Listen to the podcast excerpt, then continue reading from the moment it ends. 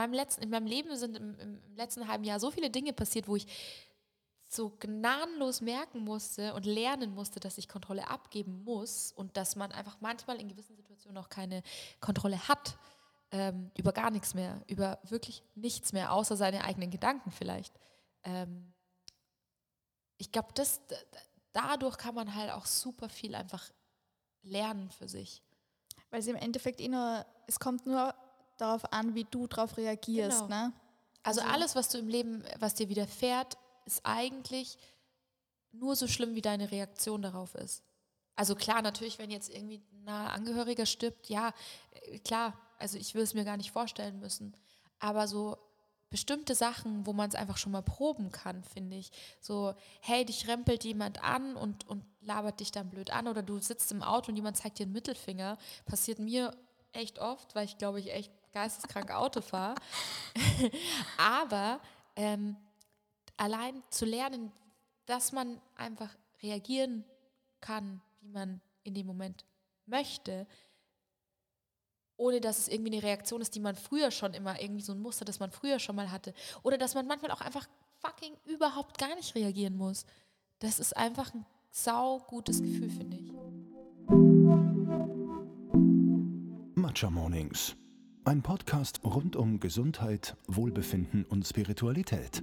Wie eine Spa-Session für deinen Verstand, eine Aerobic-Klasse für dein Inneres, ein Werkzeug zur Bewusstseinsmachung. Dein auditives Heilbad. Hallo zusammen, mein Name ist Christina und ich spreche mit Persönlichkeiten über ihre Morgenrituale, was sie zu dem Menschen gemacht hat, der sie heute sind und was sie so für ihre emotionale, aber auch körperliche Gesundheit tun. Das alles bei einer guten Tasse Matcha morgen. Heute spreche ich mit der allerliebsten Melissa Pina. Ich habe Melissa in ihrer Wohnung in Berlin getroffen. Sie ist eigentlich Architektin, arbeitet nebenbei aber als Yogalehrerin und macht gerade die Ausbildung zur Fitnesstrainerin, denn sie möchte dann Boxunterricht geben. Ich finde, ihre Nachtkastensituation beschreibt Melissa ganz gut. Sie liest momentan gerade gleichzeitig die Biografie von Gucci Mane, aber auch Be Here Now von Ram Dass. Dazu muss man jetzt beide kennen, aber ja, ich, ich fand es ganz witzig. Gut, sie ist aber auch Zwilling, wie sie selbst am Anfang gleich erwähnt. Wir sprechen heute jedenfalls darüber, warum für sie Hot Yoga und Boxen die perfekte Ergänzung sind, über ihre Probleme mit Essen, die sie schon länger begleiten und auch heute noch ein Thema sind, aber wie sie gelernt hat, Kontrolle abzugeben und wie ihr das konkret hilft. Was sie von Eckhart Tolles Klassiker The Power of Now für sich mitgenommen hat, sie zählt auch zu ihren Lieblingsbüchern wie aber auch Meditation und Dinge aufschreiben mir helfen und auch wie sich Hormone auf uns auswirken und warum hormonfreie Verhütung so wichtig sind. Melissa ist außerdem türkischstämmig und sie redet auch darüber, wie das in ihre Probleme mit Essen mit reingespielt hat, weshalb wir uns zum Schluss auch über deutsch-türkische Vorbilder und Repräsentationen in den Medien unterhalten. Ich finde es während unserem Gespräch auf jeden Fall so super schön, wie ehrlich und selbstreflektiert Melissa über alles redet. Ich weiß, wir sind in Zeiten von Social Media vielleicht für solche Sachen schon ein bisschen abgestumpft, weil wir uns denken, ja, Heute redet eh schon jeder Millennial oder Gott weiß es offen und ehrlich über seine Probleme und mit was er kämpft. Aber man darf nicht vergessen, am Ende des Tages es, ist es immer noch so ein geringer Prozentsatz an Leuten, die es tatsächlich so offen und ehrlich praktizieren, weshalb da wirklich immer noch viel Mut meiner Meinung nach dazu gehört, so offen über alles zu sprechen. Also das darf man echt am Ende des Tages auch nicht vergessen. Melissa steht da aber relativ drüber, wie ihr im Gespräch mitbekommen werdet und ja, ich finde es relativ cool.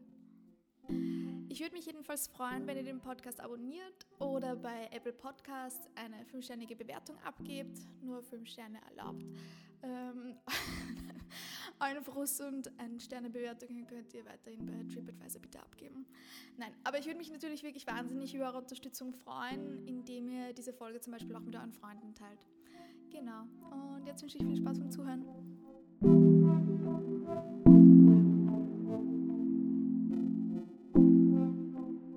So, ich sitze da heute mit der Melissa. Nein, ich mache das noch einmal. Ich wollte dann lieben Melissa und dann aber doch nicht und dann. so, ich sitze da heute mit der lieben Melissa. Stell dich mal selber vor, wer bist du und was machst du so? Hallo, ich bin die Melissa, wie du schon gesagt hast. Ja. Ich bin 28 und ähm, komme eigentlich aus München und arbeite jetzt hier in Berlin als ähm, Architektin, Freelance und ähm, als Yoga-Teacher. Und gleichzeitig mache ich noch eine Fitnesstrainer-Ausbildung. Weil du willst dann ähm, Boxunterricht geben. Genau, ich will dann Boxunterricht geben. Super cool.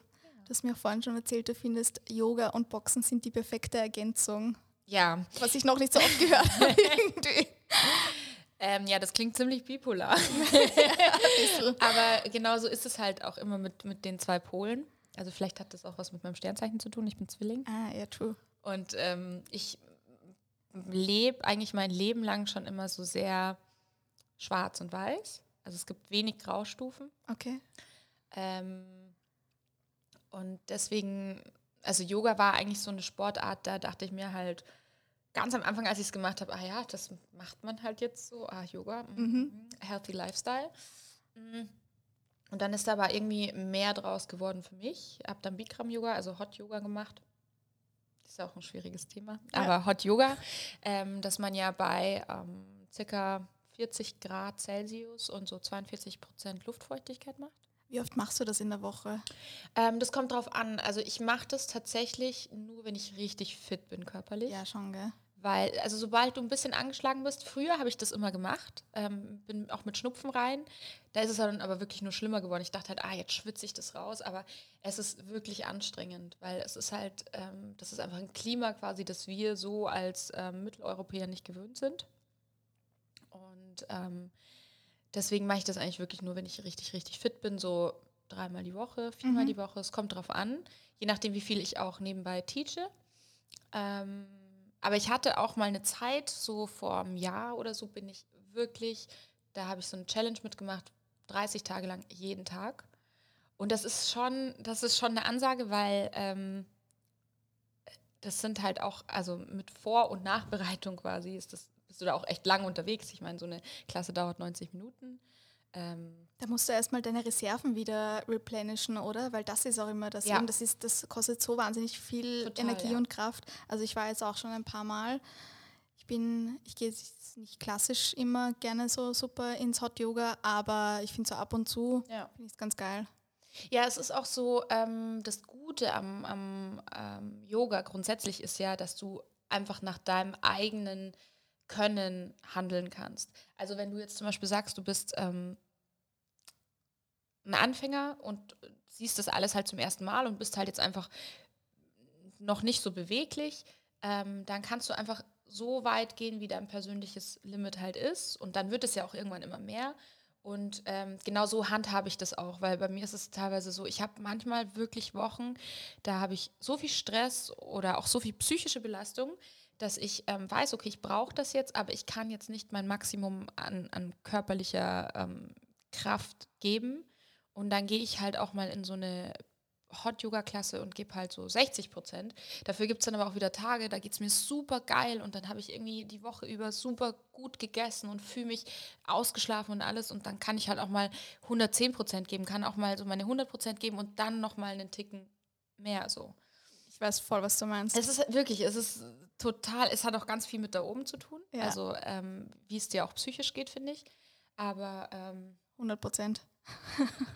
Naja, so. aber beginnen wir mal beim Anfang. Und zwar, wie startest du denn so in den Morgen und bist du ein Morgenmensch?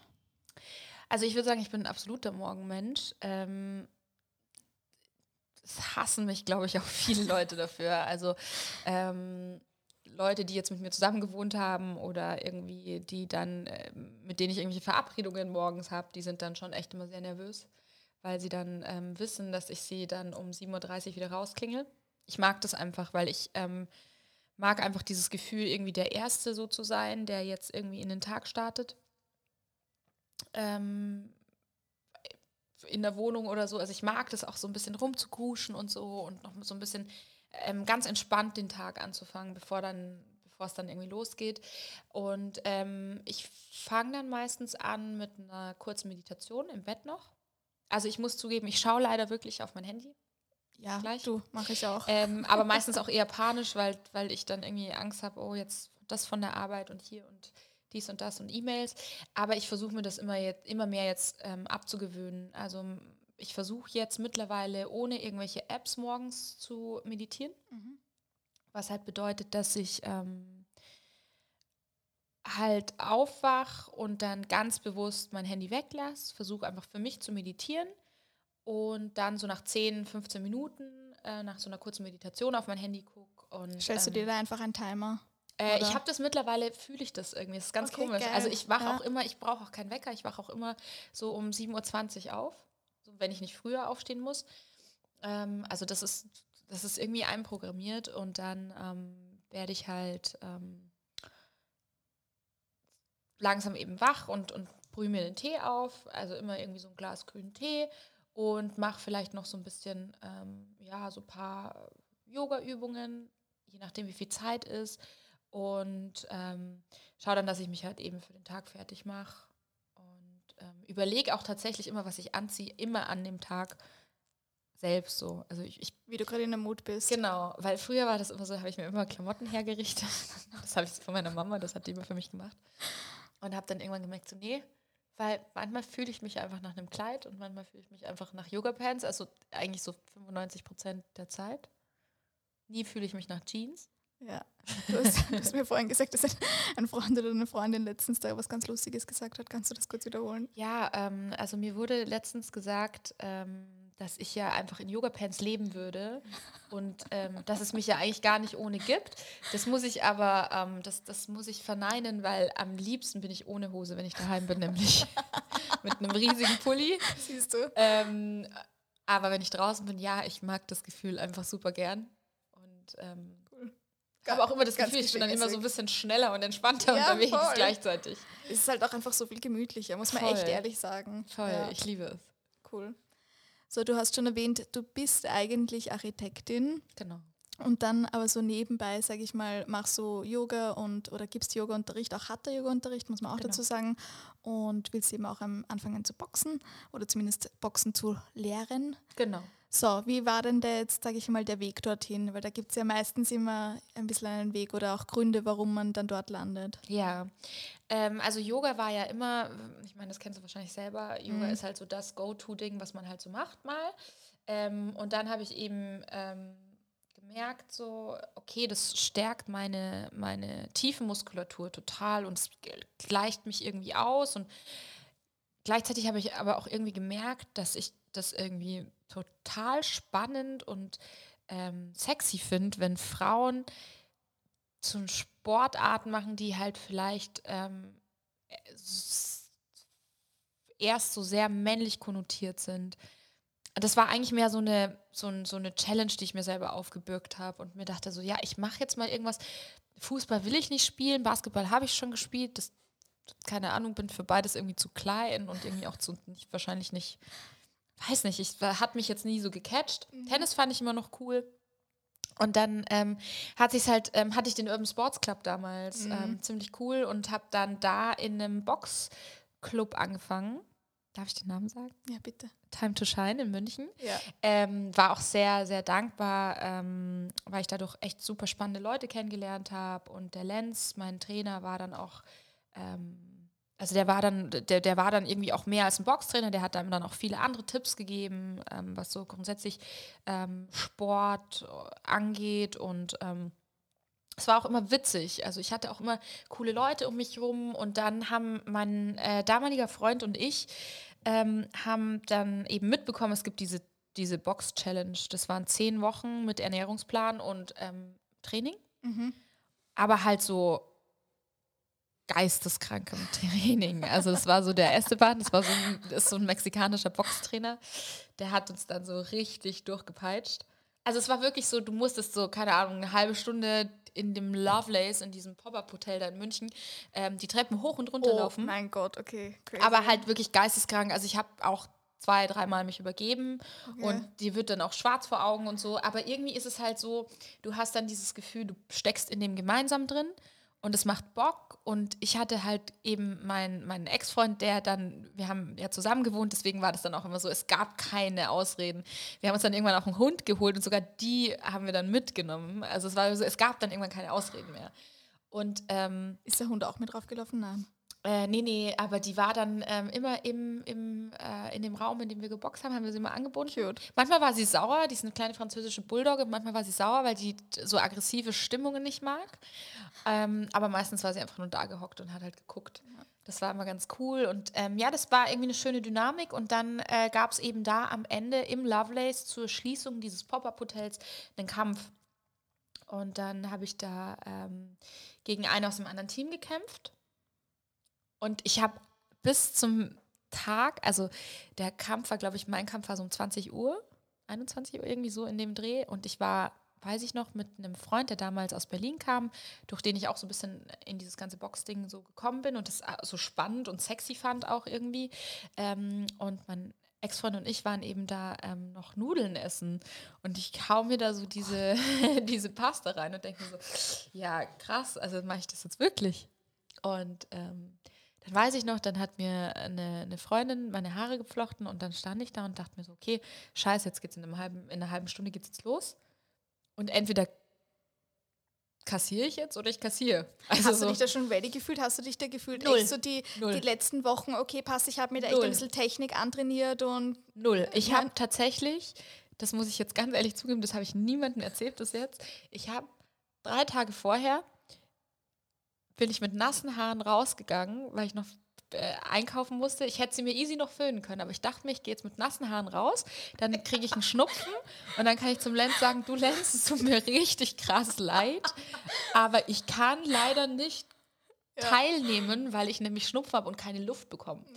Ähm, bin dann aber froh gewesen, dass ich es doch nicht gemacht habe. Also es waren dann auch ganz viele meiner Freunde einfach da und es war es hat super Spaß gemacht. Ähm, das Adrenalin war crazy. Also das mhm. war, das war, das war wirklich ein verrückter Moment. Es waren dreimal drei Minuten, aber es kam einem viel länger vor und man hat super viele Stimmen und Leute wahrgenommen und man hat irgendwie boah, das war so ein geiles Gefühl. Und dann dachte ich mir so, okay, das ist eigentlich genau das, was ich suche, dieses, dieser eine Ausgleich, der aber gleichzeitig auch fordernd ist und kontrolliert ist. Also ich meine, Hot Yoga musst du wirklich kontrolliert machen, weil ähm, grundsätzlich Yoga musst du kontrolliert machen, weil du dich halt sonst wirklich verletzen kannst.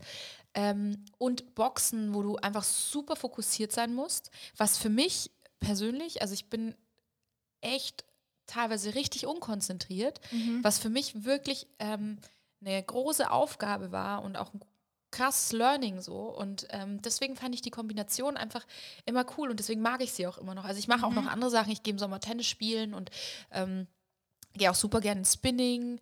Ähm, mache jetzt auch bei diesem Halbmarathon hier in Berlin mit.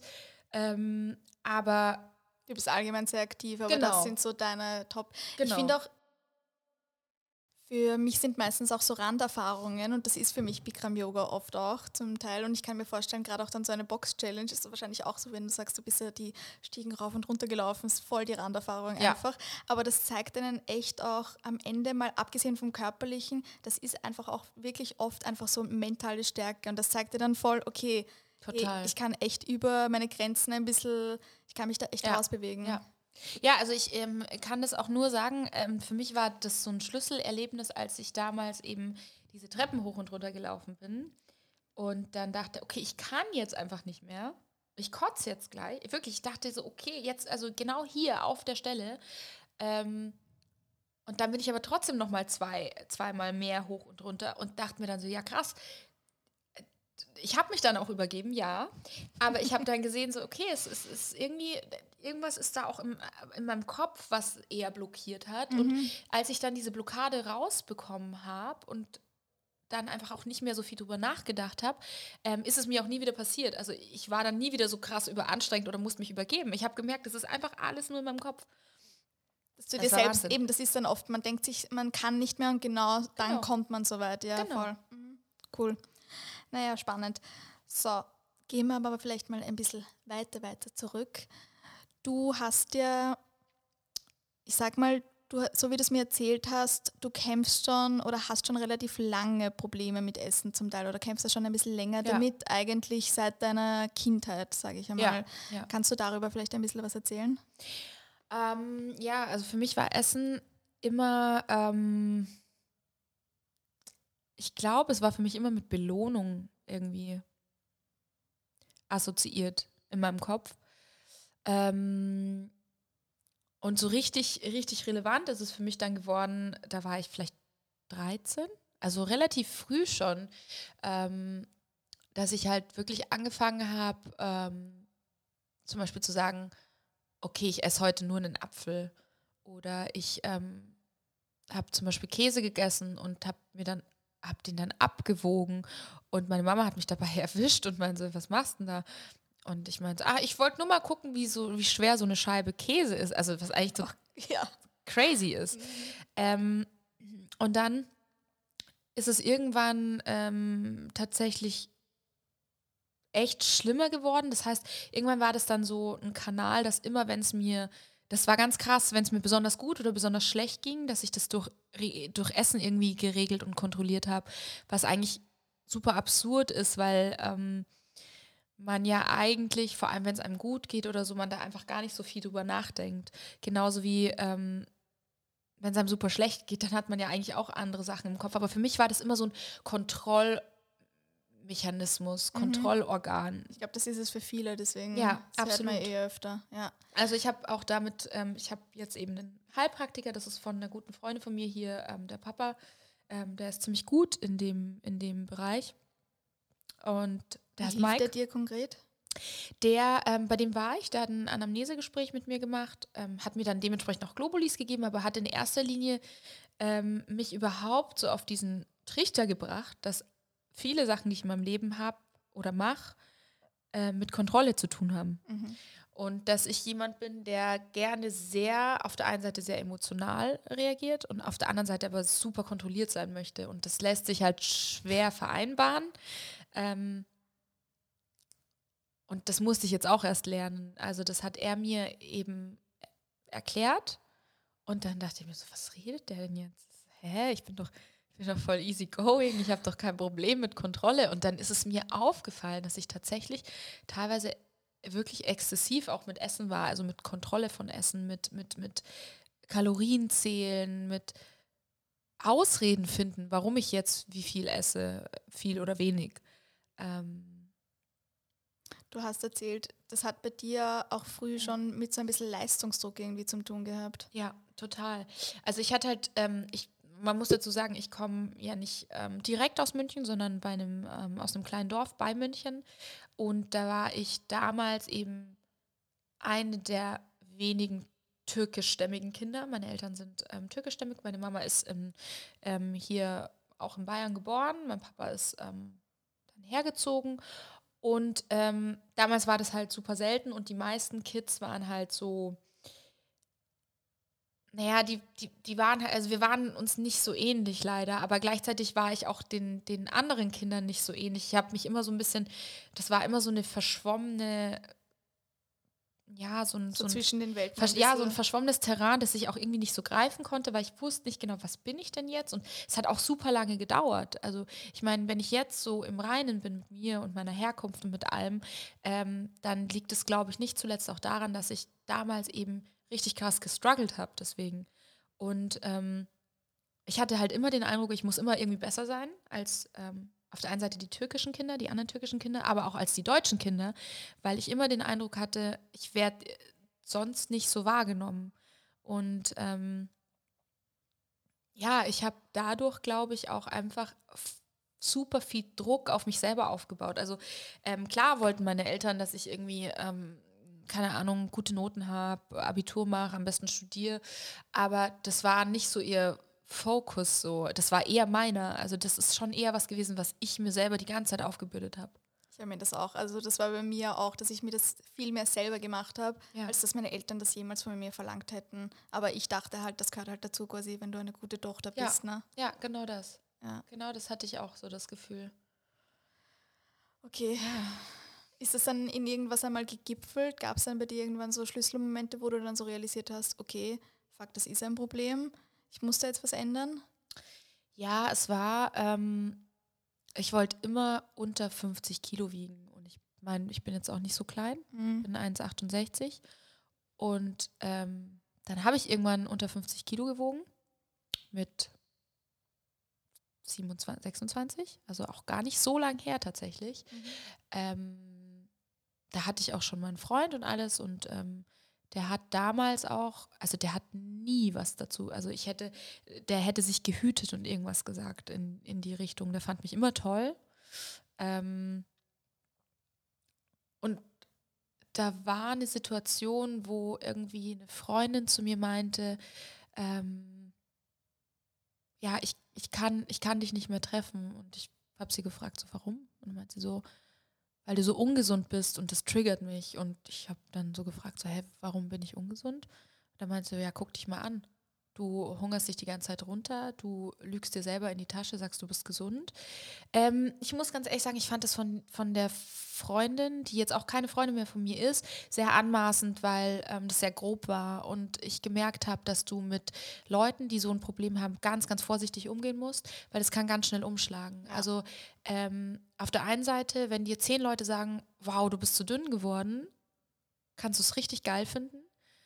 Ähm, du kannst aber auch richtig scheiße finden und dich dann dadurch noch mehr irgendwie unter Druck setzen und dir denken, so, okay, geht auch noch dünner. Also das war immer so ein, so ein, so ein äh, auch wieder so ein Hin und Her bei mir. Und ähm, dann war eben dieser Moment, wo ich dann irgendwie bei 48 Kilo oder so war und dann ähm, habe ich, bin ich eines Morgens eben aufgewacht, habe mich gewogen und ähm, habe das dann meinem, meinem damaligen Freund eben erzählt, meinte so, ey, schau mal, ich wiege jetzt 48 Kilo und der hat mich so angeguckt und meint so, ja und jetzt? Und dann ist mir aufgefallen, so, hä, so, was war denn jetzt eigentlich das Ziel? Aha. So, hä? Weil ich, ich habe ja trotzdem vorher gut ausgesehen. Ich habe auch immer irgendwie äh, dieselbe Kleidergröße gehabt. Also klar, natürlich habe ich manchmal, bin ich in so einer 34 geschwommen und jetzt ähm, trage ich halt eher eine 34, 36 so, was halt trotzdem mega gut aussieht und was ich auch bei allen anderen Frauen wunderschön finde. Ja. Also ich würde nie auf die Idee kommen, dass, dass ich jetzt eine Frau irgendwie, dass ich mir denke, ah, die wiegt jetzt fünf Kilo mehr als ich. Die äh, überhaupt, also das gar ist nicht, nur beim eigenen Körper. Nicht. Ich kenne das voll. Gar nicht. Ja. Ich würde das niemand, ich würde auch niemals mir äh, irgendwie im Bikini, zum Beispiel eine Freundin von mir, mit der war ich dann im Urlaub, ähm, die hat eine Wahn, sie hat einen wahnsinnig schönen Körper. Und dann dachte ich mir so, boah, so würde ich gerne aussehen. Und dann hat die gesagt so, äh, Melissa, wir sind gleich groß, ich würde 15 Kilo mehr als du mach mal einen Reality-Check. Und solche Sachen sind dann so passiert und dann habe ich gemerkt, okay, irgendwas stimmt auch mit meiner Wahrnehmung einfach nicht. Mhm, ja. Und ähm, alle sehen das so, nur ich nicht. Das heißt, da muss ja mit mir irgendwas, mit meiner Wahrnehmung irgendein Problem sein. Ja.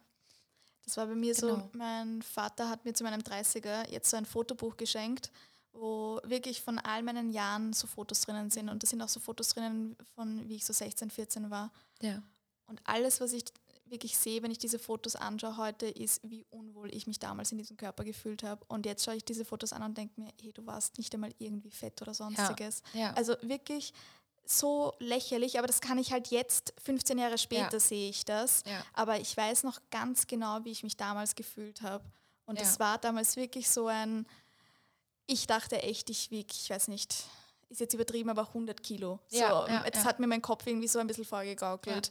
Und das, aber ja, das, man sieht, ich kann das auch gar nicht, das ist so schwer, anderen Leuten irgendwie begreiflich zu machen, weil die sagen dir, oder auch damals natürlich haben sie immer zu dir gesagt, du, du schaust gut aus, alles gut, aber das sieht man halt selber nicht ganz so. Klar, klar, das ist ja das, ist ja das, das Verrückte und das Paradoxe, weil wenn ich andere Frauen sehe, dann denke ich mir dasselbe ja auch nicht. Aber mit, mit einem selbst ist man so, so, so, so scheiße ungerecht immer. Also das ist Wahnsinn. Was hast du da jetzt gemacht, um, ja, um da ein bisschen gegenzusteuern? Ähm, ich habe gelernt, Kontrolle abzugeben. Also ich hatte nochmal eine ziemlich schwierige Phase jetzt ähm, vom halben Jahr, als eben mein damaliger Freund und ich uns getrennt haben und der hat einfach wirklich eine wichtige Rolle in meinem Leben gesp gespielt und ähm, da war ich nochmal so richtig, richtig, richtig dünn. Und dann habe ich irgendwann einfach viel gelesen, viel nachgedacht und mir gedacht, okay, du kannst es jetzt schon weitermachen, aber es sieht irgendwie mittlerweile scheiße aus. Es fühlt sich nicht gut an, weil du bist die ganze Zeit schwach. Du kannst den ganzen Sport, den du machen willst, gar nicht mehr machen, weil du gar keine Kraft hast. Wenn du isst, isst du nur Quatsch.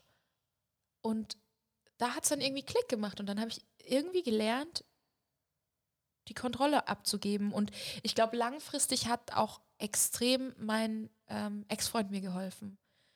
Weil der mich in ganz vielen Sachen so empowered hat und ich dann irgendwann gemerkt habe, okay, ich bin eigentlich viel mehr als das, was ich nach außen scheinen muss, dieses leistungsorientierte, schlanke, schöne Mädchen, sondern ich habe halt so viel mehr, also ich habe so viel Liebe und gleichzeitig so viel Schmerz und so viel Emotion in mir, dass ich das einfach irgendwie dass ich eher daran arbeiten muss und eher an den Wunden da drin und an dem Potenzial auch, was ich da drin habe, als ähm, mich für irgendwen nach außen schön zu machen. Weil ich meine, ich selber war mir ja nie schön genug. So, ich wollte immer dünner sein. Ich habe immer gedacht, okay, jetzt äh, dies und das und Ananas und meine Haare färben und irgendwie ähm, tausend Dinge. Und irgendwie habe ich mir dann gedacht, okay, es ist jetzt, es reicht einfach. Aber ich habe dann auch mal versucht, irgendwie zu einer Therapeutin zu gehen. Das hat mir irgendwie nicht so geholfen, weil das einfach nicht tief genug, glaube ich, auch ging. Ähm, aber mir hat ganz viel ähm, Literatur einfach geholfen. Ja. Ich habe super viel gelesen. Ich habe super viel ähm, mit Leuten auch gesprochen, mit Leuten, bei denen ich das Gefühl hatte, okay, die sind jetzt, die sind irgendwie mit sich im Reinen und bin ganz offen auf die zugegangen. Freunde von mir, Bekannte von mir und habe gesagt, hey, können wir mal reden? Wie, wie, wie war dein Weg so? Und habe mir super viel Input von, von da auch geholt und das dann so ein bisschen extrahiert und überlegt, so wie kann ich das für mich nutzen. Ich mache das jetzt auch voll viel oder das ist auch das Schöne an dem Podcast, beziehungsweise ich mache es auch echt mittlerweile bei Instagram, einfach so Sprachnachricht bei Instagram, dass ich echt Leute frage und auch nicht einmal Leute, die ich zwingend kenne, mhm. ähm, aber wenn das halt irgendwie sowas ist, so eben wo, wie du sagst, wenn, wenn ich merke einfach so Leute sind in einem Reinen mit sich, irgendwas haben die richtig gemacht, so, mhm. mhm. dann schreibe ich denen meistens auch mittlerweile und frage so, hey, kannst du mir ein bisschen was darüber erzählen? Ja. Einfach nur damit ich das, weißt du, manchmal muss man auch solche Sachen auch nur wirklich hören, um zu checken, so das ist möglich für mich auch. Ja. ja. das hat mir auch, das, ich finde das voll schön, so das, oder das ist so voll die schöne Entwicklung bei mir im letzten halben Jahr gewesen oder auch gerade eben durch den Podcast, dass ich so mit Leuten rede, eben wie ihr Weg auch ist. Und ja, äh, ja ich finde das, find das voll schön einfach. Ja, ich glaube, man lernt dadurch einfach super viel, was man selber irgendwie dann auch, also vielleicht nicht alles, aber so Nein, ja. einfach so bestimmte Mechanismen, die man vorher vielleicht nicht kannte oder so, dass man die einfach für sich auch anwenden kann und einfach manchmal einfach nur mal starten muss. Ja. Praktizierst du jetzt intuitives Essen oder wie gehst du mit dem Ganzen um? Ähm, ich versuche gar keine Kalorien mehr zu zählen mhm. und versuche wirklich nur dann zu essen, wenn ich Hunger habe aber was ich mache, ist halt ähm, das, also ich faste halt, ich mache halt dieses 16 zu 8, dass ich sage, ich ähm, faste 16 Stunden und esse 8, habe aber einfach dadurch gemerkt, dass ich dadurch einfach besser schlafen kann und irgendwie fitter bin. Ähm, und ich finde, das ist einfach easy umsetzbar. Es ist echt es so, ist easy. so easy. Das hört sich zum Teil immer so, wenn man es mal beim ersten Mal hört, so kompliziert an, aber ganz ehrlich, wenn du die Zeit mit reinzählst, wo du schläfst, es ist Eben. nicht mehr katastrophal. Eben. Ja. Und ähm, man kann es auch super flexibel machen, dass man sagt, ja, mal lässt man das Mittagessen aus, ähm, das Frühstück ausfallen, mal lässt man das Abendessen ausfallen, je nachdem. Ich kann es natürlich auch nicht immer machen, aber ich versuche das zu machen und ich habe das Gefühl, es tut mir voll gut. Ähm, ich versuche jetzt auch gerade möglichst wenig Fleisch zu essen. Also ich habe gut, ich habe vor zwei Wochen echt gutes Steak gegessen in München.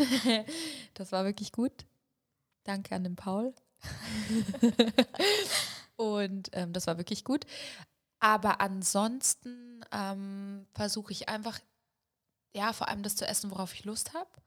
Und auch mal was Süßes. Also ich finde halt auch wirklich nach wie vor Schokolade richtig geil und Boah, ich liebe ich Kuchen. Ja. Also Kuchen ist für mich der Shit. Karottenkuchen kannst du mich halt, ja, kannst mich einbacken darin. Ich sehe mit so richtig geil viel Frosting drauf ja, auch noch. Ja, oh. genau. Und klar, ich meine, das kannst du nicht jeden Tag essen, weil das, das, das babbt dich halt dann auch zusammengefühlt. Aber ja, also ich habe jetzt eine Phase zum Beispiel, da achte ich eigentlich gerade gar nicht auf Kalorien, sondern nur darauf, dass ich halt Bock habe, irgendwie was Geiles zu essen. Also ich war jetzt ein paar Tage eben in München und da hat äh, von meiner Freundin Vanessa, der Papa, der hat ein äh, italienisches Restaurant gehabt und ähm, der kocht jetzt hobbymäßig super viel daheim. Und dann habe ich mir natürlich den Bauch komplett vollgeschlagen damit. Ähm, und das war auch geil. Aber ich weiß jetzt auch, dass ich zum Beispiel jetzt ab äh, morgen wieder einfach keine Ahnung, mehr selber koche und, und ähm, einfach wieder ja. Man lernt im Alter ein bisschen mehr so dieses tatsächliche Balance, gell? Ja. Hast du für dich da jetzt irgendwelche Methoden, wie du so Binge-Eating ein bisschen vermeidest? Ähm, ja, ich habe das früher eben ganz, ganz krass gehabt, aber ich ähm, versuche dann immer in dem Moment, was man ja eigentlich auch wirklich machen sollte, zu überlegen, okay, okay woher kommt das jetzt? Das kommt ja immer von irgendwoher aus dir. Ähm, bei mir ist es immer in so Stresssituationen. Genau, Stress oder also emotionaler Stress, Stress ja. in der Arbeit, Stress mit Leuten, keine Ahnung. Oder auch wenn ich wirklich, wenn ich einfach so richtig keine Energie habe, dann ist es auch oft, wenn ich echt so komplett fertig am Ende des Tages ja. nach Hause komme, ist es auch oft, okay, nein, fuck, ich brauche jetzt was. Ja, und dann genau. gehe ich noch einkaufen. Genau. Dann ist over. Genau. Wenn man sich dann auch denkt, so, ja, ich könnte jetzt was kochen, aber nee, kein Bock. Ich bestelle jetzt irgendwas Geiles oder ich kaufe jetzt irgendwas Geiles ein ähm, ich versuche jetzt auch mittlerweile einfach immer zu gucken, dass ich nie hungrig, hungrig bin. Ja. Also, dass ich nie, genau wie du sagst, so quasi gar keine Energie mehr habe, sondern immer dann schon irgendwie was gekocht zu haben oder so. Also deswegen koche ich auch immer viel vor, dass ich halt dann weiß, okay, da und da esse ich jetzt und dann ähm, nicht erst noch eine Stunde mich in die Küche stelle, weil das mache ich dann in den, in den Momenten, wo ich dann eh schon gestresst bin, eh nicht mehr. Voll, bei mir ist es auch so. Ich habe auch so ich habe einfach mittlerweile so ein paar Standardessen oder so auch ein paar Standardfrühstücks, ja. die ich mir echt, wo ich echt das Zeug immer zu Hause habe und die ich mir relativ schnell machen kann, weil ich darf das auch nicht. Ähm, ich darf nicht zu hungrig werden, ja, weil genau. dann, äh, ja, dann artet es bei mir erst richtig aus. Ja, das kenne ich, kenn ich eins zu eins. Mhm. Ja schaust du auf der anderen Seite, dass es nicht in, das nennt man Orthorexie, das ist so krampfhaftes Gesundessen, schaust du, dass es darin halt nicht so, so abdriftest, weil ja, du, erlaub, äh, quasi, du erlaubst dir selber eh noch so Karottenkuchen und so zu essen. Ja, auf jeden Fall. Also ich ähm, habe eine Zeit lang äh, versucht, ähm, auf Zucker zum Beispiel zu verzichten. Und ich weiß, dass es auch smart wäre und ähm, ja, Aber ich habe für mich selber gemerkt, dass ähm, das auch einfach mal, vor allem wenn man so eine, so eine Geschichte mit Essen hat wie ich, ähm, gut ist, einfach mal auch so Gelüsten nachzugeben. Vielleicht jetzt nicht jeden Tag, vielleicht jetzt auch nicht ständig, weil es ja, wie ich ja am Anfang schon gesagt habe, oft bei mir so zwischen Schwarz und Weiß immer pendelt und ähm, selten mal ein Grau dabei ist. Aber ich versuche einfach ähm, ja, auch wenn jetzt mal irgendwie so, man hat ja auch irgendwie so gesellschaftliches äh, Essen, so wenn man, wenn, wenn man hat irgendwie jetzt ein Treffen mit Freunden hat mhm. und man geht noch was trinken und dann, dann isst man irgendwie noch was und dann isst man vielleicht auch spät abends noch was, weil die, weil man erst um neun oder so im Restaurant ist. Ähm, früher war das für mich eine Katastrophe. Da habe ich dann geguckt, dass ich satt bin und dass ich mir dann dort definitiv auch nur eine Cola Light bestelle.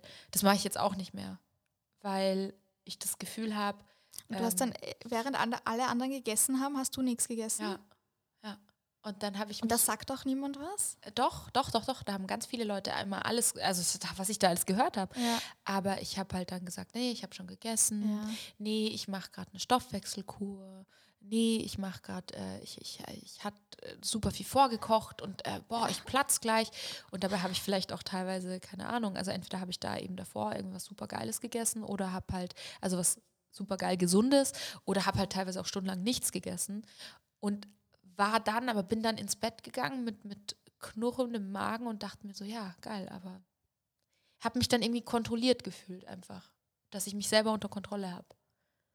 Du hast vorhin gesagt, du bist jetzt bei einem Heilpraktiker und der gibt dir jetzt Globuli. Wie genau, wie, wie soll das helfen? Ich muss ganz ehrlich sagen, ich glaube ja mehr an ähm, an diesen ganzen Placebo-Effekt als an die Globuli selber. Ja.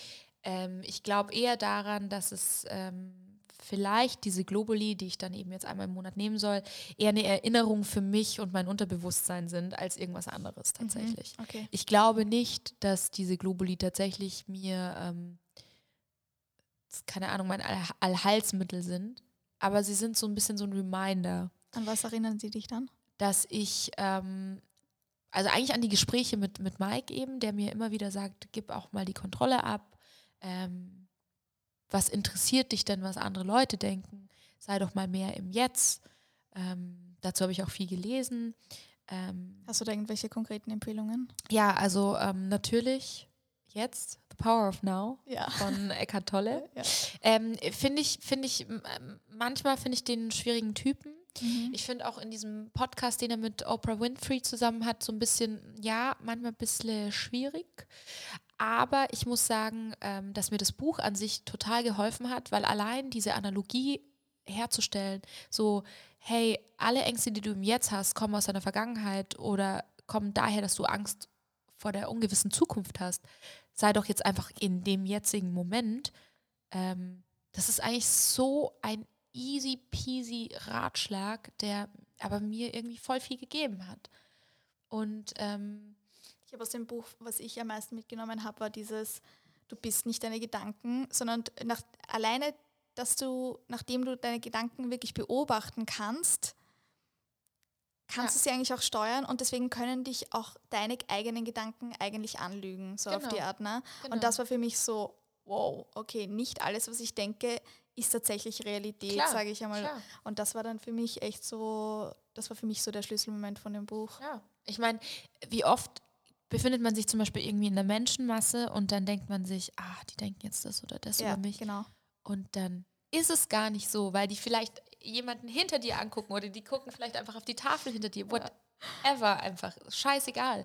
Aber ähm, einfach dieses, ja, im Jetzt sein und ähm, verstehen, okay, Kontrolle hin oder her. Ich, ich meine, in, in, meinem letzten, in meinem Leben sind im, im, letzten halben Jahr so viele Dinge passiert, wo ich so gnadenlos merken musste und lernen musste, dass ich Kontrolle abgeben muss und dass man einfach manchmal in gewissen Situationen auch keine Kontrolle hat ähm, über gar nichts mehr, über wirklich nichts mehr, außer seine eigenen Gedanken vielleicht.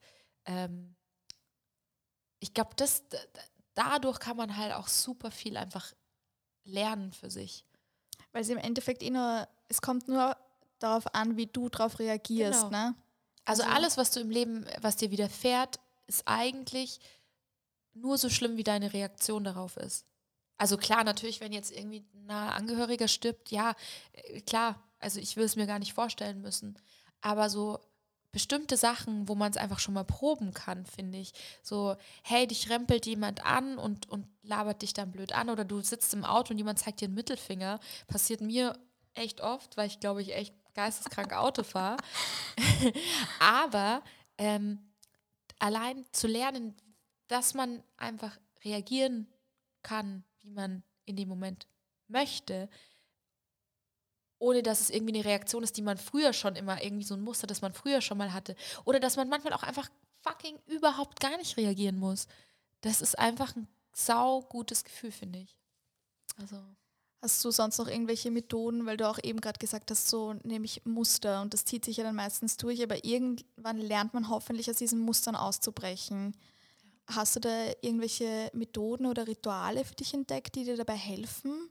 Bei mir war es zum Beispiel ganz stark, ich habe dann auch einfach ganz klassisch mit so einem Online-Programm habe ich ähm, innere Kinderarbeit und Schattenarbeit. Also ich war jetzt auch bei keinem Therapeuten, ja, ja. aber ich habe das einfach echt mit einem Online-Programm gemacht und das klingt so blöd, aber das hat mir echt, allein das und dann Tagebuch schreiben, das hat mir so wahnsinnig viel geholfen, weil das echt so wahnsinnig viel einfach gelöst hat und das ja. wird man jetzt nicht glauben von einem Online-Programm, aber das sind so Fragen, die du beantworten musst und dann so Hypnose-Meditationen, mhm. wo du echt sehr tief, also sie nennt, ich glaube es ist so, du bist in so einem Theta-State, also nicht Beta, sondern Theta oder so irgendwie und äh, sprich, du bist ja wirklich im Unterbewusstsein.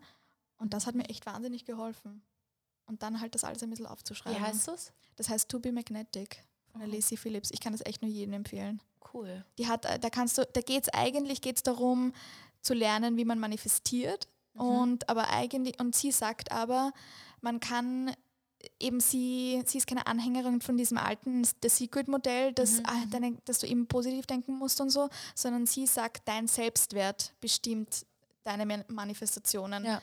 Deine Manifestationen können dich nur dort treffen, wo du auch wirklich den Selbstwert so gesteigert hast, dass du es dir auch selber wirklich tatsächlich wert bist. Und deswegen ja. ist ein sehr großer Teil von diesem ganzen Programm, ist eben wirklich alles ähm, durchzuarbeiten. Und da beginnst du, da, es gibt echt Programme von wie du Money manifestierst, wie du Liebe manifestierst, aber beginnen tust du halt mit dieser inneren Kinderarbeit und mit der Schattenarbeit. Mhm. Und das sind echt so die Basics. Und das hat mir, ich weiß jetzt gar nicht, ob ich schon so wahnsinnig viel manifestiert habe in meinem Leben, aber das hat mir trotzdem, dieses Programm hat mir einfach für mich selber persönlich, für, als Persönlichkeitsentwicklungstool einfach so viel geholfen. Ja. Hört sich gut an. Yes. Schau ich mir auf jeden Fall mal an. Schau dir das an. Hast du da für dich aber irgendwas gefunden? Ähm, ich habe tatsächlich das, glaube ich, so ein bisschen durch Meditation. Also ich habe irgendwann gemerkt, so ich meine, theoretisch ist ja alles, was du machst, wo du einen Moment mal innehältst und für dich bist, Meditation. Ähm, ich habe aber irgendwie ganz viel zum Beispiel mit Headspace angefangen zu meditieren ähm, oder habe auch ähm, angefangen mit Dinge auch aufzuschreiben. Ähm, und ich glaube, dadurch bin ich so ein bisschen, Ja. bisschen bewusster nochmal geworden. Ich finde, so wie du sagst, diese Stille in dieser Meditation, das ist oft was, wir nehmen uns sehr oft tatsächlich nicht die Zeit zum Reflektieren, weil Ja. wir ein- einfach halt, dann hättest du in der Früh ins Büro, dann wieder nach Hause, dann kochst du, da hast du halt keine Zeit einfach. Aber Ja, wenn du dich ja. echt mal in Stille hinsetzt, dann, also ich bin auch zum Beispiel, ich praktiziere jetzt keine, nicht diese Mönchmeditation, Mhm. wo du echt gar nichts mehr denkst, sondern ich lasse einfach das wirklich, ich lasse das flowen. Ja, genau. Und das ist ja genau das Ding auch, ich glaube, ähm, was das Coole an Meditation ist auch, es gibt ja keine Regeln. Also äh, dann kommen halt Gedanken und dann lass sie halt einfach kommen. So. Und dann kommen halt mal wieder fünf Minuten keine Gedanken, vielleicht oder fünf Sekunden und dann kommen halt wieder irgendwelche negativen Gedanken und positiven, aber d- lass es halt raus und fühl's einfach, weil ähm, irgendwo muss es ja rauskommen. Weil wenn du das zu sehr in dir drin hältst, dann kommt es halt auf irgendeiner anderen Seite raus, durch irgendeinen Trigger, durch irgendwie in irgendeinem Streit mit irgendeiner Person mit, oder in irgendeiner Situation, in der du dich unwohl fühlst, was auch immer. Also das war für mich tatsächlich ähm, ganz gut. Ähm, und ich habe das auch zum Beispiel nach meiner Beziehung, die am Ende ziemlich anstrengend und laut und, und, und wütend war, habe ich das einfach für mich dann so praktiziert. Weil ich dann gemerkt habe, so okay, wenn ich das nächste Mal irgendwie wieder jemanden gegenübertrete, die, die- mit dem ich so emotionale ähm, Auseinandersetzungen habe, will ich da einfach irgendwie einen Kanal haben, durch den ich das irgendwie so ein bisschen anders, also erstmal für mich kanalisiere und dann verbalisieren kann. Und das klappt, finde ich, durch Meditation ganz gut. Und auch durch Dinge wirklich aufschreiben. Also wirklich, du hast einen richtig dummen Scheißgedanken, der dich nachts wach hält, schreib ihn einfach auf. Und dann lies ihn dir durch und denk dir, okay, was, woher kommt der? Wie realistisch ist das jetzt? Ähm, ist es was, was ich jetzt gerade lösen kann? Ja oder nein? Im Zweifel ist es nein. Ja, dann schlaf jetzt ein und denk morgen wieder drüber nach. Also solche Sachen haben mir da jetzt irgendwie ganz gut geholfen. Mm, Mein Lieblingsmeme oder eines meiner Lieblingsmemes war dieses, dieser eine Satz, so Ängste sind Verschwörungstheorien, die du über dich selber hast. Ja. Und das ist auch oft so, weil so wenn, Ja. ich glaube, wenn, so wie- wenn man das so praktizieren würde, wie du das gerade sagst, ich glaube, wenn man oft einmal die Gedanken aufschreiben würde, die man zum Teil am Abend hat und dann am nächsten Tag durchlesen würde, würde man sich denken, was schreibst du da Wahnsinn, ne? überhaupt? Ja, Ja. voll. Wenn dir das noch eine Freundin erzählen würde, würdest du sagen, sag mal, geht's eigentlich noch? Aber wir selber denken über uns und mit uns so viel Negatives, das ist verrückt. Wie stehst denn du momentan so zu dir selber? Ähm, ich glaube, ich mag mich gerade sehr, weil ich ähm, einfach gewisse Dinge, die mit mir selber zu tun haben oder mit meinem Umfeld oder mit meinem Leben, einfach hingenommen habe. Also da, da ist wieder Stichwort Kontrolle. Ja. Ähm, nach meiner Trennung habe ich halt ganz krass, also großen Teil meines Umfeldes verloren, habe natürlich meinen, mein, ähm, ja, so meinen Partner in Crime, also ich meine, mein Ex-Freund und ich, wir waren halt, wir waren schon so eine kleine Gang mit unserem Hund auch und ähm, wir haben uns voll viel gegeben gegenseitig auch. Ähm, und ich dachte aber, viele Sachen kann ich gar nicht ohne ihn. Mhm. Und habe jetzt auch gemerkt, so, okay, ich kann das alles. Ich meine, ich bin dann von Dubai, habe ich in München unsere gemeinsame Wohnung ausgeräumt und dann bin ich nach Berlin gezogen.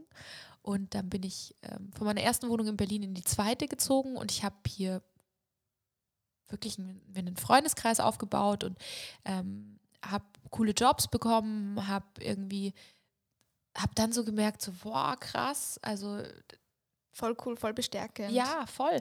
Und dann habe ich mir so überlegt, okay, wie hättest du jetzt vor vier, fünf Jahren auf diese Situation reagiert? Und dann habe ich mir überlegt, wie hätte ich vor zehn Jahren reagiert und wie hätte ich vor drei Jahren reagiert? Und habe dann gesehen, okay, ich bin einfach immer wieder Baby Steps gegangen so. Und irgendwann habe ich dann gesehen, okay, das sind nicht Baby Steps, das sind einfach scheiß Power Moves einfach, die ich da für mich gegangen bin und die mich am Anfang super beängstigt haben. Also wirklich die erste Zeit ging es mir so schlecht, auch hier in Berlin. Ich dachte so, oh Gott, ich, wie, wie soll das gehen? Wie soll das ohne, ohne den Jakob gehen? Wie soll das ohne meine Familie hier gehen? Wie soll das ohne die Paula und unseren Hund gehen? Und überhaupt, wer sind jetzt überhaupt meine Freunde? Ähm, ja, und jetzt glaube ich, bin ich auch so, ja, auch körperlich, äh, Mai, ich habe schon so manchmal denke ich mir so, ja, pff, hier und da, aber eigentlich ist es mir wirklich egal, weil ich auch irgendwie gemerkt habe, dass ich mit dem, was ich mache, irgendwie, dass, dass es auch Leute anspricht, dass viele Leute sich auch irgendwie damit identifizieren können, was mir dann auch wieder zeigt, so ich bin da auch nicht allein damit und ich kann vielleicht auch Leuten was mitgeben und die können mir was mitgeben und was du redest halt ja jetzt auch relativ offen auf Instagram, sorry, über deine Probleme mit Essen. Wie, wie ist das so für dich? Oder wieso hast du es jetzt auch konkret gemacht? Also ich habe gemerkt, dass die Leute, mit denen ich mich gerade aktuell am liebsten ähm, umgebe, Leute sind, die mich inspirieren und die ich inspiriere. Also, dass man sich gegenseitig inspiriert, dass man deswegen gerne im Leben des anderen ist, sei es jetzt eine Beziehung oder eine Freundschaft. Also ich finde, sich gegenseitig zu inspirieren ist ähm, sau wichtig einfach. Und ich habe halt gemerkt, so, mir haben voll oft Leute geschrieben und haben gemeint, ja, sie finden das cool, was ich mache und dies cool. Und dann dachte ich mir so, boah, krass, eigentlich mega schön. Also ich hatte damals ja, als ich in dem Alter war, oft ähm, habe ich, hätte ich auch gerne irgendwie so ein Vorbild oder was gehabt, aber da gab es halt sowas wie Instagram noch nicht. Und dann waren das halt Leute, die irgendwie noch weiter weg waren oder das waren Leute, die so super nah an einem waren. Ähm, aber es gab jetzt nicht dieses so, dass man einfach mal sagen konnte, man konnte jetzt mal ganz objektiv ins Internet gehen und gucken, so was inspiriert mich überhaupt oder wen finde ich denn spannend. Und dann habe ich halt gemerkt, so, ähm, auch wenn ich mit Leuten dann offen drüber geredet habe, dass eigentlich alle, alle Menschen in meinem Umfeld, Männer wie Frauen, irgendwie irgendein Thema mit Essen haben. Mhm. Sei es zu viel oder zu wenig. Also es gibt sehr, sehr wenige Menschen, die kein Thema mit Essen haben. Das glaube ich auch. Egal ob positiv oder negativ. Mhm. Und dann habe ich mir gedacht, so, okay, ich kriege super viele Komplimente immer für irgendwelche Bikini-Fotos und, ah, oh, und wie machst du das und äh, wieso siehst du so aus? Und ja, also weil ich viel Sport mache, aber auch weil ich einfach eine Zeit lang ähm, einfach fast nichts gegessen habe. So. Und ähm, Vielleicht habe ich auch gute Gene, ja. Also vielleicht ist es, spielt das alles mit dazu, aber in erster Linie habe ich halt auch eine Zeit lang einfach fucking nichts gegessen. So. Mhm. Und deswegen will ich das auch überhaupt gar nicht so, so mit Zuckerguss irgendwie jetzt. Zu ähm, glorifizieren, ja, ja. Weil. Ich finde das aber eh echt cool, weil ich folge dir echt schon länger und nach außen schaut das halt immer alles super toll aus. Ist auch klar, ja. wir wissen alle schon, ja, das ist halt einfach Instagram. Aber trotzdem ist es nochmal echt was was ganz was anderes und was Schönes, wenn, wenn Leute dann wirklich so wahnsinnig authentisch einfach sind und so wahnsinnig offen und ehrlich. Aber das, und da, das darf man jetzt auch nicht kleinreden, weil das ist schon, da gehört schon, finde ich, sehr viel Mut auch einfach dazu, weil sehr, weil sehr viel Schwäche auch einfach und sehr, wirklich sehr persönlich zum Teil auch ist, Dankeschön. weißt du. Aber ja, es ist so. Deswegen, da, ich finde, ja, wenn man da echt so ehrlich ist und du hast da wirklich sehr, sehr persönliche Texte auch geschrieben, ist, ist schon schön. Ja, ich glaube, es liegt auch einfach daran, dass ich ähm, jetzt, wo, sich, wo, wo ich in diesem ganzen Umbruch bin und war, immer, also auch immer noch bin tatsächlich, ich, ähm, also ich hatte ähm, ganz engen Kontakt, nach, also als ich kurz bevor ich nach Berlin gekommen bin, mit jemandem, der eigentlich in einer ähnlichen Situation war wie ich vor einem Jahr und der hat immer ganz viel von, von Verletzbarkeit und Verletzlichkeit gesprochen. Und ich dachte mir immer so, ja, das bin ich doch. Aber dann ist mir aufgefallen, dass ich das irgendwie nur bei Leuten bin, wo ich irgendwie so 100% Vertrauen spüre. Aber habe irgendwie gemerkt, das Leben ist so viel einfacher, wenn du einfach authentisch verletzbar auch bist und verletzlich bist und das so dein Herz auch öffnest und du dann dadurch einfach für dich viel mehr zurückbekommst, als wenn du immer die harte Person nach außen bist. Weil ich meine, ja klar, ich, ich, ich bin, ich höre mal voll oft, ja, du bist so Szene und du bist die. Ja, ja, klar, aber das ist nicht das, was ich bin. Das, was ich bin, ist eigentlich wirklich so, ein, so, ein, so eine Person, die einfach saugern auch alleine ist, die saugern einfach heult. Mhm. Bei Filmen, bei Musik, bei Büchern. Wir haben vorhin gerade geredet, wir haben beide bei Be Here Now von Ramdas geweint. Ja, ja, ja. Ich nehme mich auch. Und es gibt, glaube ich, auch keinen scheiß Disney-Film, bei dem ich noch nicht geheult habe. So. Aber weißt du, was ich damit meine? So, dass du halt wirklich ja. dann so, ich, ich fand das dann, glaube ich, auch so super spannend, dass das ein Mann auch gesagt hat, weil das ja auch irgendwie. Ähm, ja, definitiv. Das ist gesellschaftlich ganz ja, anders. Also Männlichkeit ist, ist ähm, vielleicht jetzt in gewissen intellektuellen ähm, Bubbles ähm, mit Verletzlichkeit auch ein bisschen verknüpft, aber wenig. Ja. Und ich muss sagen, ich finde es mega geil. Also ich, ich fand das, die Verbindung mit dem so krass. Ähm, da ist, ich meine, das ist letztendlich nichts draus geworden, aber es war mega geil, einfach jemanden kennenzulernen, der so krass offen zu seinen Gefühlen und auch zu seinen, zu seinen Anti-Gefühlen, über die man einfach voll ungern spricht, gestanden hat. Und ich glaube, da habe ich mir dann so ein Vorbild dran genommen und dachte mir so, ja, so, warum muss ich denn, also ich bin ja immer noch die starke Person. Ja, ich, absolut. Ich bin ja immer noch die Person, die andere Leute in mir ähm, sehen Mhm. Aber ich bin halt auch viel mehr noch. Und deswegen merke ich auch jetzt immer, sobald sich Leute mir so in der Art und Weise öffnen, dass ich zu denen einen ganz anderen Zugang bekomme, dass ich die viel mehr dann auch respektiere noch, weil ich mir denke so, boah, wenn, früher war das so, wenn jemand von mir geweint hat, war ich so, oh fuck, Alter, ähm, sorry, Bruder, muss los. Was mache ich jetzt? Das ist nämlich immer diese, genau. diese Reaktion drauf. Genau. Wie reagiere ich jetzt darauf, genau. dass die genau. andere Person weint?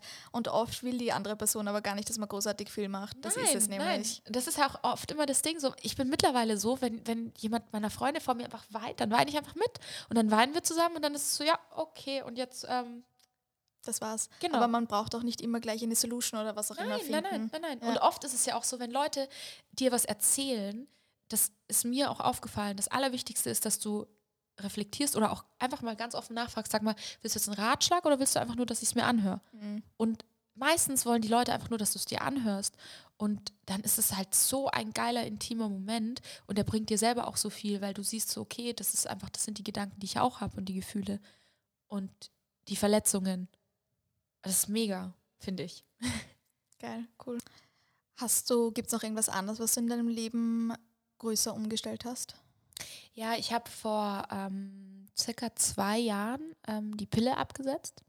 Ähm, ich habe die Pille vorher echt lang genommen. Also ich meine, früher war das ja wirklich so, man hat sich das wie jeder bei uns eigentlich ja, unsere Generation, ja, voll. Dann bist halt irgendwie zum Arzt und dann war es halt keine Ahnung, hat die, dir die Valette oder was verschrieben und dann hast du dir die halt jahrelang reingeballert, ohne das wirklich zu hinterfragen, teilweise auch im Langzeitzyklus, wo du dann ähm, irgendwie, keine Ahnung, drei Monate lang deine Periode nicht bekommen hast.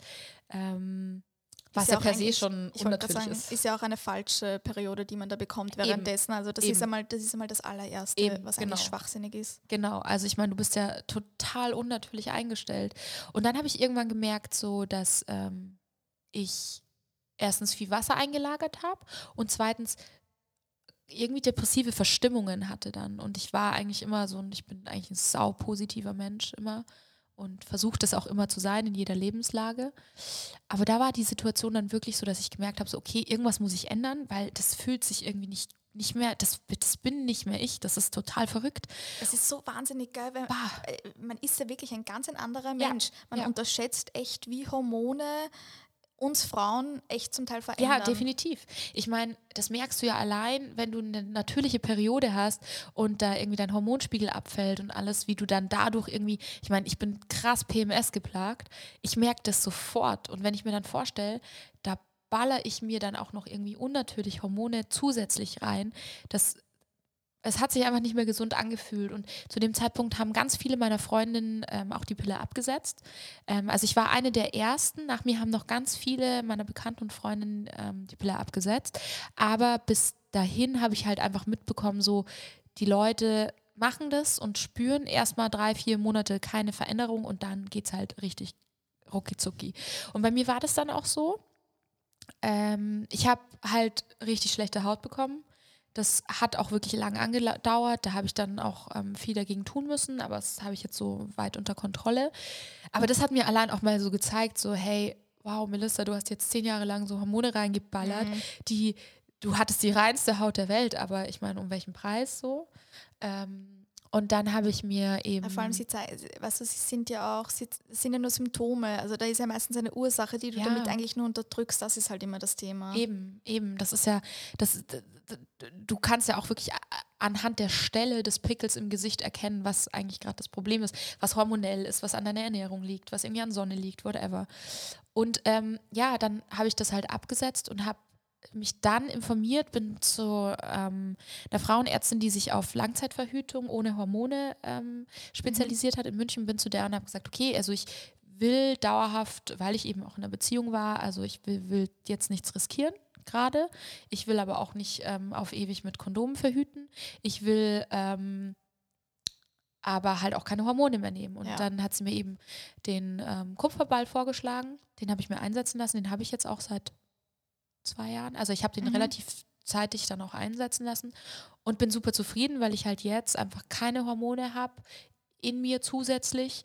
Ähm, eine natürliche Periode habe, die teilweise richtig anstrengend ist, weil du einfach dieses fucking PMS einfach, also ich meine, diese depressiven Verstimmungen, die ich eben jetzt mit der Pille dauerhaft hatte, die habe ich halt jetzt nur in der Zeit, aber ich kann mich darauf einstellen und die kommen teilweise wirklich, meine Tage kommen jetzt wirklich so auf die Sekunde genau fast weil der Körper sich jetzt einfach eingependelt hat. Und das ist irgendwie ein super schönes, befreiendes Gefühl zu wissen, dass dein Körper das alles irgendwie so wahnsinnig gut wieder regelt. Und ähm, ja, seitdem passe ich auch auf, ähm, was ich esse und was ich mir so ins Gesicht schmiere, ähm, weil einfach in super vielen Produkten einfach Hormone drin sind. Ja. Ähm, also zum Beispiel letztens habe ich erst ein Wimpernserum weggeschmissen, ja. weil ich gesehen habe, dass da einfach Hormone drin sind. Und ich meine, man denkt sich, ja, das ist dann halb so wild, aber nee, es ist nicht halb so wild, weil es greift wirklich in deinen Hormonhaushalt ein und ähm, es hat im Zweifel einen negativen Impact auf dich, auch wenn der äh, vorrangige Impact erstmal nicht so negativ ist man merkt es halt nicht, aber zum Beispiel BPA war es halt in wirklich in Plastik einfach oder ja. bis Ende 2020, äh, 2019 war es auch in Rechnungen drinnen. Ja. Das ist wirklich das das also bewiesenermaßen steigert das echt, ähm, was war das? Ich glaube, nein, es ähm, imitiert echt Östrogen in deinem Körper. Krass. Und, und das natürlich verwirrt das den Körper. Ja, Wie soll das das nicht verwirren? Und da gibt es auch echt, da gibt es so viele Studien, dass das komplette Fehlbildungen an Sexualorganen bei den Fischen, bei wirklich, ähm, wie sie geworfen haben, das hat das alles wahnsinnig verändert und gestört. Klar, also das, und da kann man sich dann nur vorstellen, was das halt mit uns auch macht. Ne? Ja. Also deswegen, da schaue ich echt auch mittlerweile wirklich auch rein deswegen nur drauf. Ja, wegen eigentlich hauptsächlich Hormone. Weil ich habe auch gemerkt, bei mir ist das einfach so ein Thema, ich kann es nicht zu 100% sagen, dass es nur deswegen ist, aber zum Beispiel dieser Schwimmreifen, den ich halt so um den Bauch habe, das ist echt, also seitdem ich da echt ein bisschen mehr drauf schaue und nicht mehr so viel, glaube ich, Hormone da mir jeden Tag reinpfeife, ist es auch einfach auch echt viel, viel easier weggegangen. Und ich habe da echt so lange mit diesem Scheiß gekämpft. Aber ich glaube, ich hätte dann noch 100 Sit-Ups und 100 ja. Hip-Dips oder was auch immer machen können. Das wäre nicht weggegangen, weil so wie du sagst, es sind auch zum Teil so Wassereinlagerungen. Ja, ja, absolut. Und deswegen, ich glaube wirklich, ich bin wirklich der festen Überzeugung, dass uns diese ganzen Hormone oder auch so Out-of-Sync-Hormone, wenn das wirklich out of balance ist, dass uns das viel, viel mehr beeinflusst, als es uns eigentlich klar ist. Ja, definitiv. Sehe ich ganz genauso. Also ist ganz crazy. Ja. So, in Deutschland leben jetzt etwa 1,5 Millionen Türken und 3 Millionen türkeistämmige Menschen. Das ist die größte Minderheit des Landes, muss man auch echt immer dazu sagen. Und trotzdem sind sie, finde ich, in den Medien entweder sehr klischeemäßig oder kaum vertreten. Und ich glaube, wir bedenken oft gar nicht, wie so mangelnde Repräsentation sich echt auch auf die mentale Gesundheit auswirkt. Ja. Denkst du, hätten dir bessere mediale Vorbilder geholfen? Ja, absolut.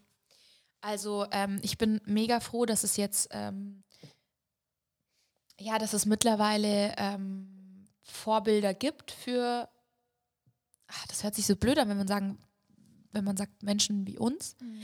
Aber es ist ja schon so, dass wir so, ähm, egal welchen Migrationshintergrund wir haben, wir leben ja schon ein bisschen in so einem, ja, in so einem verwischten Terrain. So, es ist schon schwierig für uns und als ich jugendlich war, Teenager war und auch äh, junge Erwachsene, gab es für mich eigentlich immer nur die Stories von ähm, den kriminellen Türken. Mhm.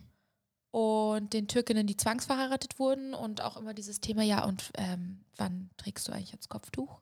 Und ähm, deine Mama trägt ja kein Kopftuch, warum? Ähm, und wen musst du eigentlich heiraten?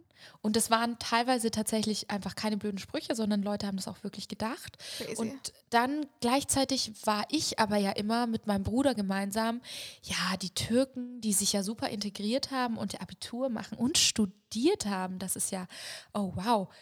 Ihr seid nicht so wie die anderen. Genau. Und ich kann das nicht mehr hören, Ja. weil irgendwann habe ich dann einfach gesagt, doch, ich bin genauso, ich fühle mich genauso. In meinem Herz schlag, in meinem, in meinem Körper schlagen auch zwei Herzen. Und wenn ich in Istanbul bin und dann wieder heimfliege, dann sitze ich im Flieger und fucking heul einfach, weil es mir weh tut.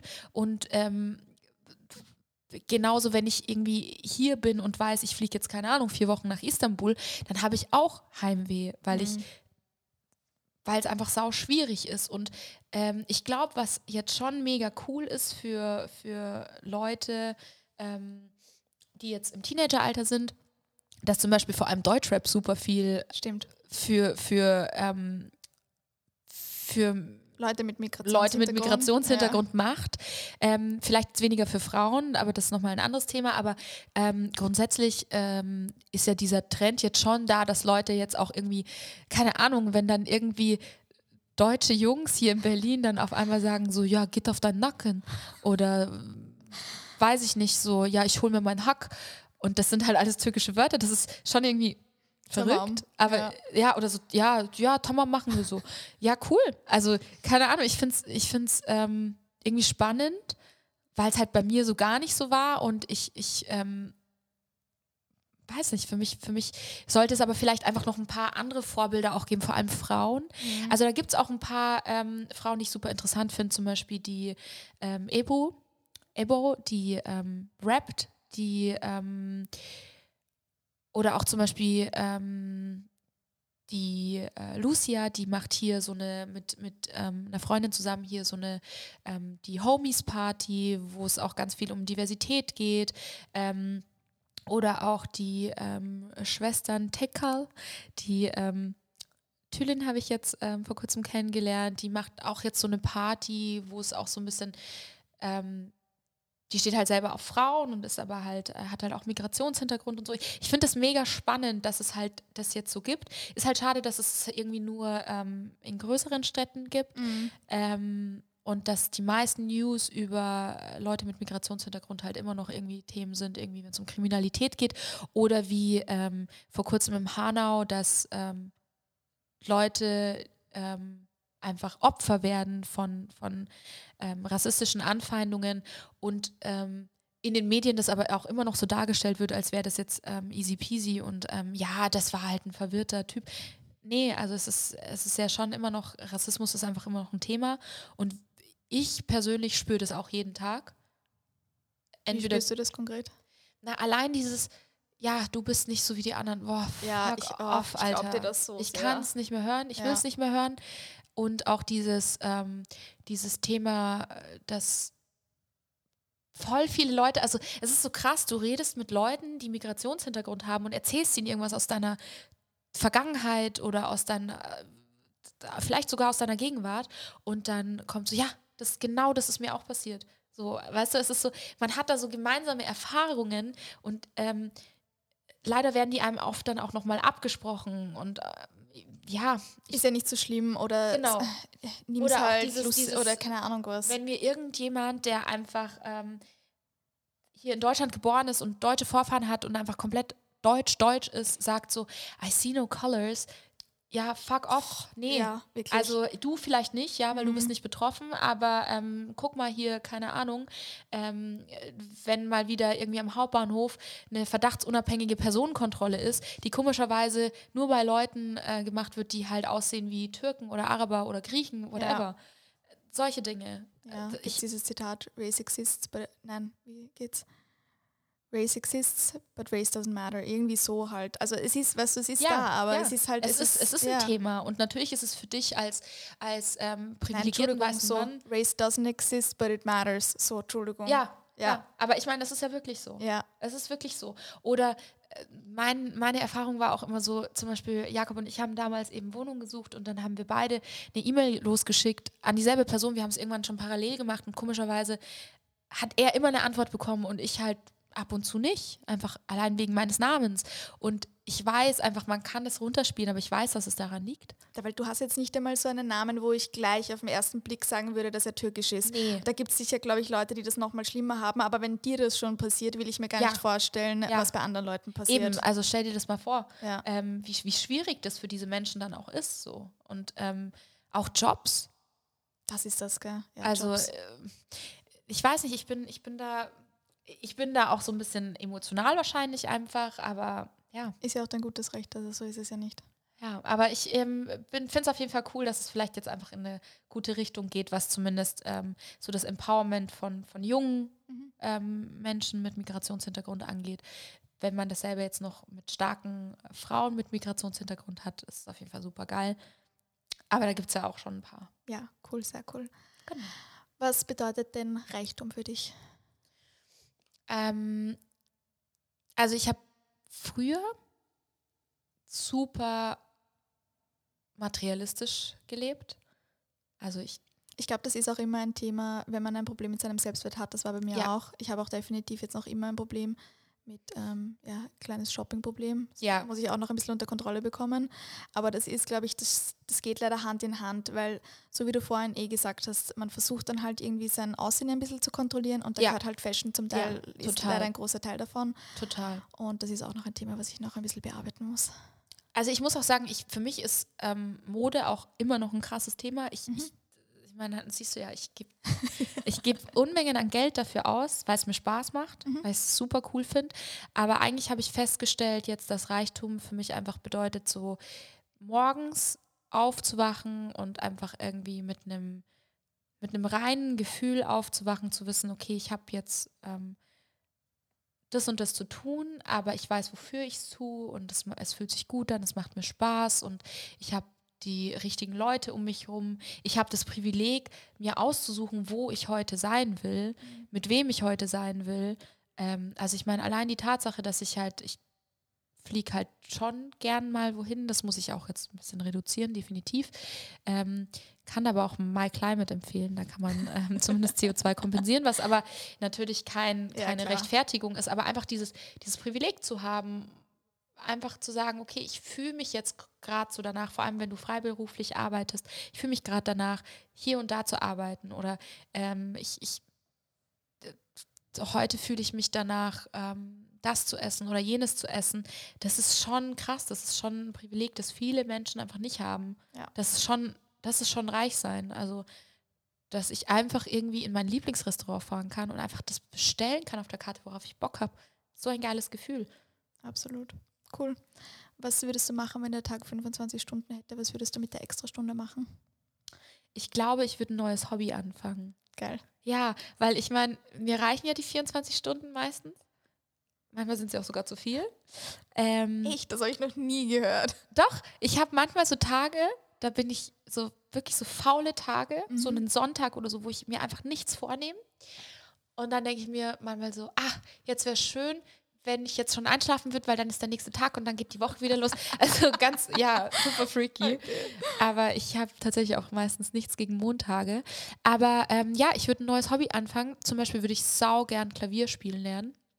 Finde ich richtig sexy. Mhm. Boah, also mir hat mal ein Typ auf seinem Flügel was vorgespielt. Oh nein, ich gebe dir recht, ja. Also er hatte halt so einen Raum, da war halt, da, das war so ein dreistöckiges Maisonette-Ding und dann hat er oben da so einen Flügel und ich war so, Okay, crazy. sorry. Also das finde ich, ähm, nee, ich finde es auch, ich finde es mega schön, weil ich finde, ähm, ich singe auch super gern und ich finde, wenn man dann Tust die, du das? Das wusste ich gar nicht. Voll ja, nett. ja, ich, ich singe so ein bisschen. Ich mag das voll gern. Aber ich finde dieses ähm, Gefühl, wenn du quasi etwas so gut beherrschst, dass du ähm, das so machen kannst, wie du möchtest, wie du es dir vorstellst, finde ich halt super geil. Okay. Ähm, genau, Klavier oder vielleicht, oh, ich weiß nicht, Klavier. nice. Ja, ich, vielleicht fange ich jetzt mit Klavier an. Mach das. Mal gucken. Wo soll es denn so allgemein bei dir hingehen? Ähm, ja, ich bin äh, ja jetzt seit einem halben Jahr in Berlin und arbeite jetzt gerade freiberuflich. Ähm, war vorher in einem Startup und jetzt habe ich aber irgendwie das Gefühl, ich möchte ähm, irgendwie wieder ein bisschen mehr Stabilität und ähm, überlege gerade auch ganz ehrlich, ob ich einfach zurückgehe nach München, weil ich jetzt einfach das Gefühl habe, ähm, dass so die Emotionen bei mir so ein bisschen abgeflacht sind. Ähm, die negativen Emotionen, die ich eben mit München und meiner Trennung und allem verbinde. Ähm, das ist immer dieses, gell, man sagt immer, man kann vor seinen Gefühlen nicht davonlaufen, aber das finde ich zum Teil auch nicht, dass das nicht zu 100% stimmt. Ja. Weil manchmal hilft so eine Distanz schon. Ja, total. Ich meine, ich war ja damals eben in Dubai, ähm, dann war aber da unser Projekt vorbei. Das heißt, ich musste dann zurück und musste mich super schnell, eigentlich innerhalb von fünf Tagen entscheiden, was ich jetzt mache. Ob ich meinen Job in München behalte und in München wohne und dann mir eine neue Wohnung suche oder bei einer Freundin erstmal einziehe und dann aber einfach mit diesen ganzen Erinnerungen auch erstmal konfrontiert bin. Und deswegen, ich meine, für mich war Berlin immer eine Option und ich bin auch immer noch mega stolz darauf, dass ich mich das getraut habe. Mhm. Also ich würde das niemals jetzt, nur weil ich jetzt meinetwegen nur ein halbes Jahr oder so hier wäre oder bin, würde ich das niemals als, als Niederlage sehen. Weil, ähm, hey, ich bin hierher gekommen, ich habe hier Jobs gefunden, ich habe hier ähm, Freunde gefunden, habe eine mega geile Wohnung, habe, ja. weiß nicht, habe alles, was ich mir wünsche. Ähm, Darauf kann man schon mal stolz sein. Ja, total. Und ich glaube, das wird sich jetzt die nächsten Tage rausstellen, wo es jetzt genau hingeht. Aber ich glaube, so wie ich, wie ich das fühle, werde ich das wieder sehr intuitiv entscheiden. Wie bei meiner letzten Entscheidung auch. Ich war früher immer, bevor ich nach Dubai gegangen bin, war ich so ein sehr kontrollierter Mensch, again. Aber jetzt, wo ich das eben gelernt habe, habe ich auch irgendwie gelernt, so dass ich ganz krass intuitiv auch handle. Mhm. Und das kann immer in die Hose gehen, das kann richtig, richtig scheiße in die Hose gehen, aber das kann auch so geil funktionieren. Und deswegen bin ich da super offen jetzt. Cool. Hört sich gut an. Ja. Dann sage ich danke. Dankeschön.